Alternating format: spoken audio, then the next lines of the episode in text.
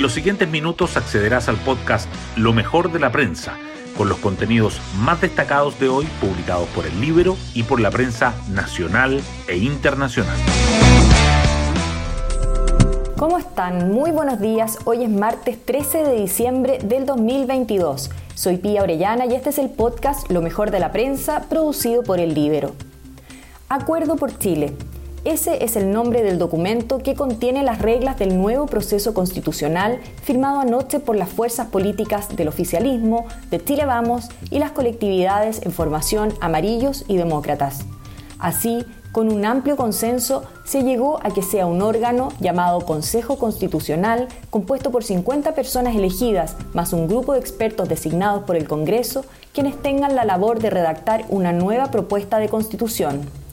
Republicanos y el Partido de la Gente no adhirieron al acuerdo, mientras que ex convencionales de la lista del pueblo cuestionaron lo logrado ayer.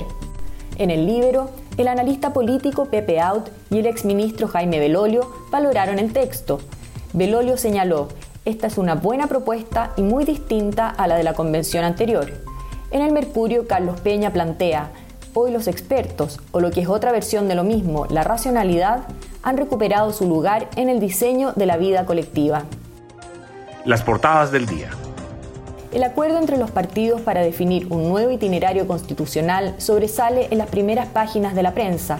El Mercurio señala que un órgano integrado por 50 personas elegidas y 24 expertos designados por el Congreso redactará la nueva propuesta de constitución. La tercera resalta que los partidos definen un proceso constituyente 2.0 con un consejo de 50 escaños y 24 expertos. Y Diario Financiero subraya los términos acordados por las fuerzas políticas para el nuevo proceso constituyente. Otro tema presente en varias portadas es el Chile Day en Londres.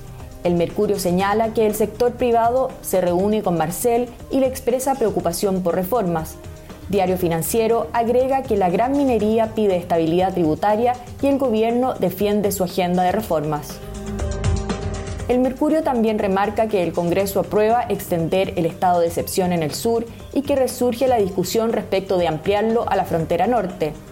Que la Corte de Apelaciones de Valparaíso asume la tesis de flagrancia permanente y acoge a trámite el recurso contra la usurpación y que un incendio en el Jardín Botánico de Viña del Mar deja graves pérdidas.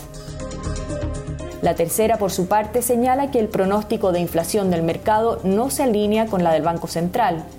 Prevé 13% en 2022 y 5% en 2023.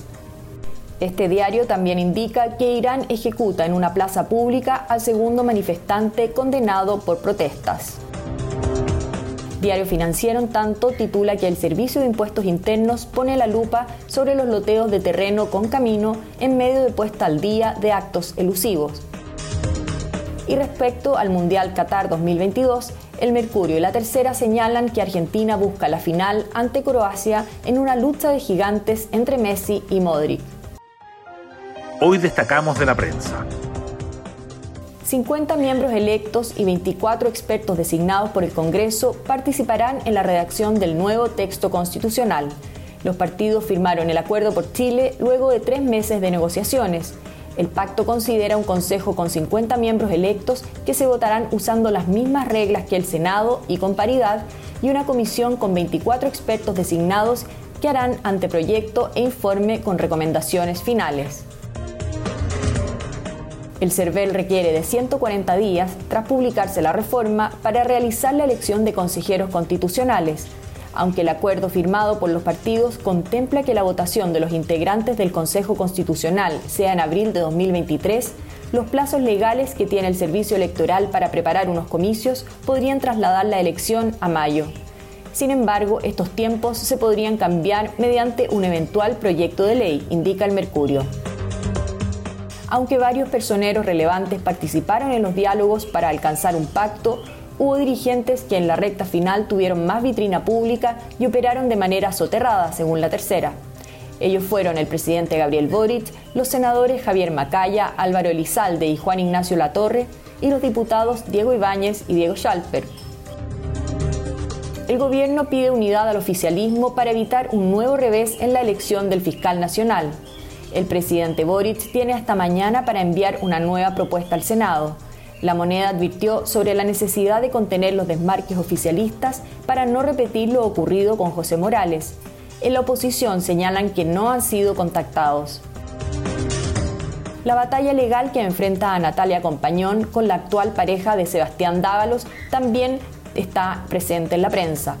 El juzgado civil admitió demanda de María José Cordero, actual pareja del hijo de la expresidenta Michelle Bachelet, y dio 10 días a Compañón para desalojar la casa donde vive con sus hijos, vendida por Dávalos a Cordero. Los espíritus de la isla y todo en todas partes al mismo tiempo lideran las nominaciones a los Globos de Oro. El film de Martin McDonagh encabeza las postulaciones de cine con 8, mientras que la cinta protagonizada por Michelle Yeoh le sigue con 6. La ceremonia de premiación será el 10 de enero.